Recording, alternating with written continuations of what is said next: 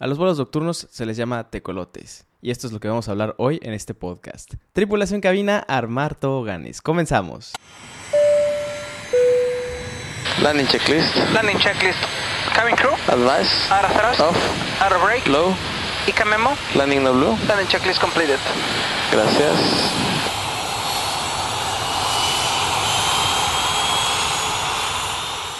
Tripulación, ¿qué tal? Nuevamente sean bienvenidos a este podcast. Me da mucho gusto nuevamente saludarlos. Esta vez sí me costó mucho trabajo grabar este podcast. He estado volando muchísimo, afortunadamente. Están regresando los vuelos internacionales eh, en China, entonces ya esto está creciendo abismalmente. Entonces no he tenido mucho tiempo. Si han seguido mis cuentas de Instagram, ahorita estoy en el eh, monk mode, que significa que ahorita no voy a, no estoy viendo redes sociales, nada más estoy subiendo historias y los reels que siempre han estado viendo. Una disculpa, pero esto es algo que necesitaba para poder ser más productivo y que tengan, por ejemplo, hoy este podcast.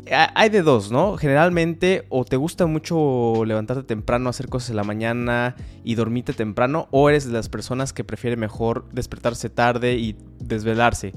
Yo la verdad soy una persona que me encanta levantarme temprano, me cuesta mucho trabajo desvelarme, pero yo sé que a algunas personas les encanta más esto y es igual en, los vuelos. Cuenta la leyenda que el tecolote se le dice así porque hay unos camiones que, que viajan toda la noche y esos camiones se les llaman tecolotes, entonces igualmente la aviación, generalmente estos vuelos son entre el periodo de 10, 11 de la noche a 5, 6 de la mañana, o sea, en este periodo vuelan estos tecolotes y hay muchas ventajas y desventajas. Bueno, hablaremos de las cosas positivas primero. La verdad la mejor de todas que siento yo es que casi no hay tráfico. Digo, no hay tantos vuelos como si fuera en la mañana o en la tarde.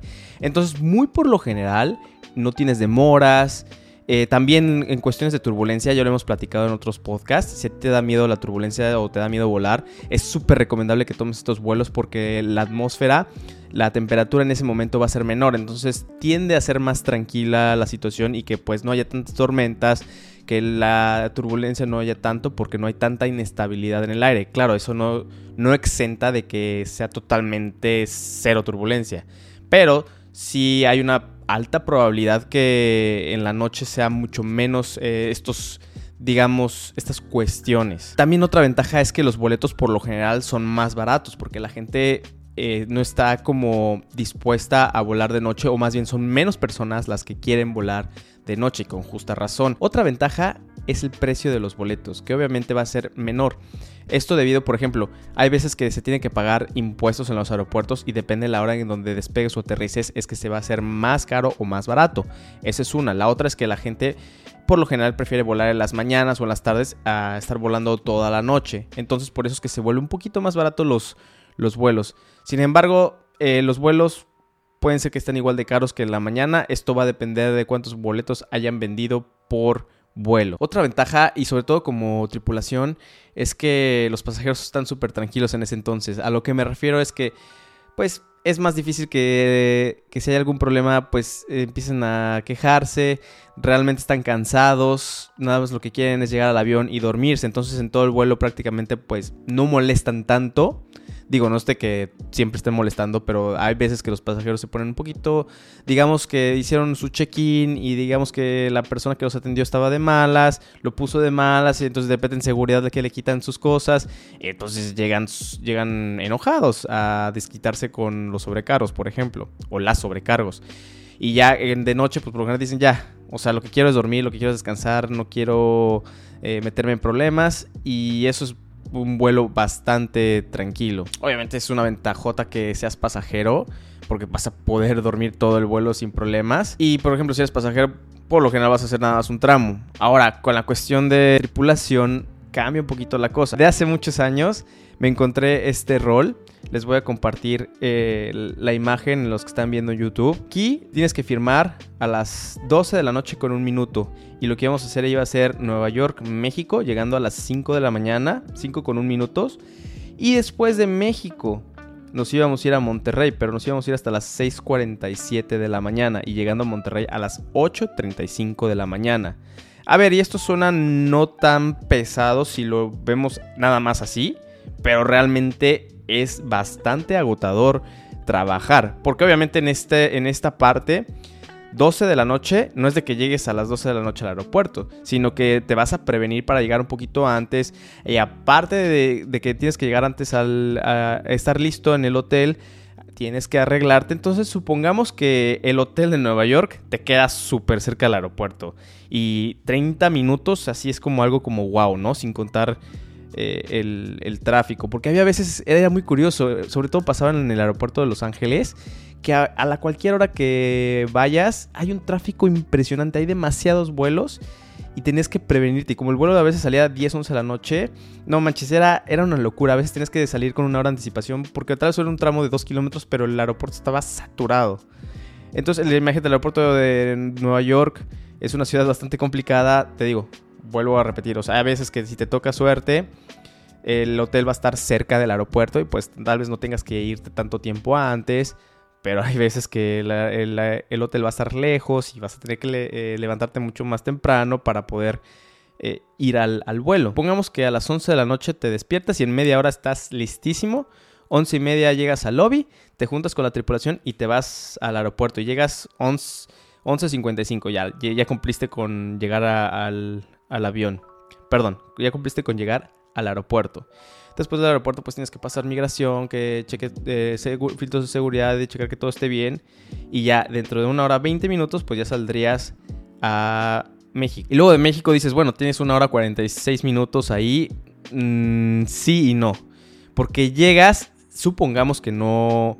Que todo fluye bastante rápido y que no tienes ningún tipo de precance. Llegas a México, pues tienes que dejar que desembarque toda la gente, después tienes que desembarcar tú, tienes que ir a migración, tienes que presentar tu pasaporte. Si te toca suerte y no hay más tripulaciones enfrente de ti, porque llega a pasar a veces que estás eh, enfrente, por ejemplo, de un avión, eh, digamos, de un Air France, de un avión heavy que tienen por lo menos... Eh, 12, 15 sobrecargos, más aparte los pilotos que apenas acaban de llegar y nada más hay una persona que está atendiendo a los tripulantes, pues ya es más y más y más tiempo acumulado. Supongamos que todo fluye bien, pues te quedarán alrededor de una hora, 50 minutos para que tal vez puedas rapidísimo ir a comprar un, desayuno, porque óigame, yo sé, yo sé que a veces es, eh, se puede malinterpretar que nosotros lleguemos con un lunch y tal vez el vuelo esté un poco demorado, pero tú no sabes qué es lo que hay atrás. Tal vez la tripulación tuvo el problema, tal vez fue que el, avión que,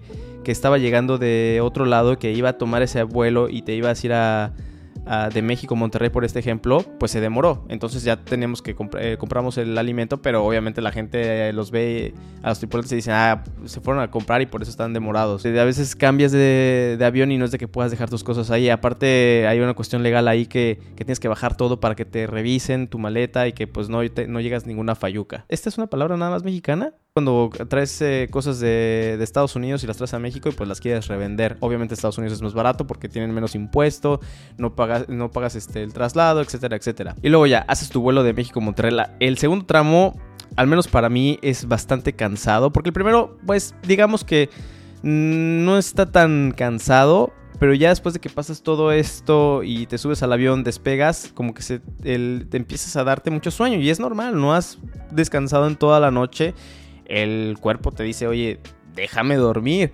Entonces ese, ese momento sí está pesado. Bueno, al menos yo tengo algún tipo de rutina como para poder amenizar ese asunto.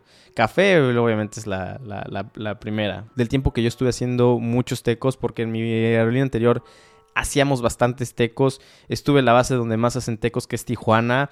Entonces ahí como que más o menos le agarras el callo de, de qué está bien, qué está mal, qué está pesado, qué no está pesado. Un tramo, la verdad es que casi siempre llegabas bien, no tan cansado. El segundo tramo siempre era el que costaba muchísimo trabajo. Digo, también depende de la persona. Te estoy dando el, punto de vista mío. Y bueno, y este teco puede decir, ah, llegas a las ocho y media de la mañana sin problemas. Digamos que no te has demorado.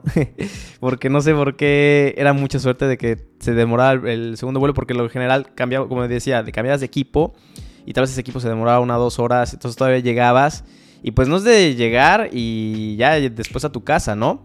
Sino que supongamos que llegas a 8.35, desembarcan los pasajeros, bajan con la tripulación, supongamos que 8.45 estás en tu carro. Es el tiempo del tráfico, es el tiempo donde todo el oficinista está saliendo para su trabajo y entonces el, el tramo para tu casa, pues todavía era muy cansado. Y yo todavía me acuerdo que, o sea, haciendo estos tecos llegabas, o sea, estabas a las 9 de la mañana en el mero tráfico en Monterrey y estabas súper cansado y pues todavía échate 30, 40 minutos de tráfico a tu casa. O sea, llegabas a las que, supongamos que te va súper bien, 20 minutitos llegas a tu casa, que no, yo creo que sí va a ser un poco más. Llegas a las 9, 9 de la mañanita, pero contando que te levantaste a las 10 de la noche. Ah, porque esto de las 12.01 es hora de Nueva York y Nueva York está una hora adelantada de Monterrey. Y a ver si tú dices, bueno, Eric, no llores, no está tan mal, eh, le puedes sobrevivir, le puedes hacer. Ok, tengan en cuenta que no es el único teco que tal vez hacías en el mes, tal vez te puedes echar 2, 3, hasta 4 tecos. Y ese desbalance en tu ciclo del sueño es algo que sí te llega a afectar bastante. De los vuelos, el que encontré más pesados, yo estaba en base Cancún, firmar 11.30 de la noche, que en Cancún era 1.30, o sea que no estaba tan mal porque puedes al menos dormir un poquito más. Salías de Los Ángeles a las 12.50, llegabas a México a las 6.50 de la mañana y después dos horas estar en plataforma. Le decimos plataforma cuando estás en el aeropuerto y estás esperando por alguna cierta razón a que salga el otro avión.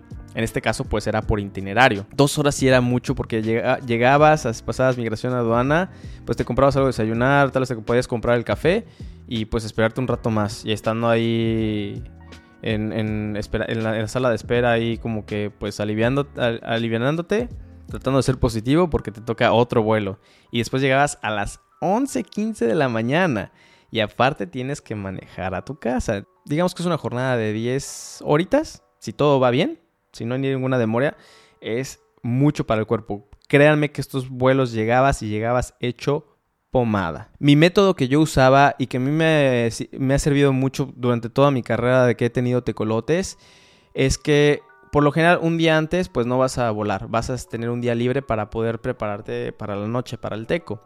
Entonces lo que yo siempre hacía era levantarme súper temprano, tipo 5 y media, 6 de la mañana y hacer muchísimo ejercicio. O sea, el peor entrenamiento que tengas de la semana tiene que ser ese día ya que hiciste muchísimo ejercicio, no te puedes dormir, no tomar ninguna siesta, nada. Y en todo el día tratar de estar lo más activo. Por ejemplo, supongamos que estamos en Los Ángeles, siempre trataba de irme a algún lugar a conocer, a caminar, a algún mall, no sé, no quedarte en el hotel, o sea, estar, estar todo el tiempo activo para que por eso de las 4 o 5 de la tarde te esté dando un sueñazo y ya poderte dormir y pues esperemos y crucemos los dedos que, te estés tan cansado que te puedas levantar al que el despertador te, levante. ¿Cuáles son las desventajas? Y sobre todo lo voy a hablar como pasajero, porque como piloto no te queda de mucho. O, como tripulante, más bien es pues es lo que te tocó en el rol. Y no es como que te vayan a decir, ay no, él no, porque no le gustan los vuelos nocturnos. Es te friegas y órale, haz, haz el vuelo.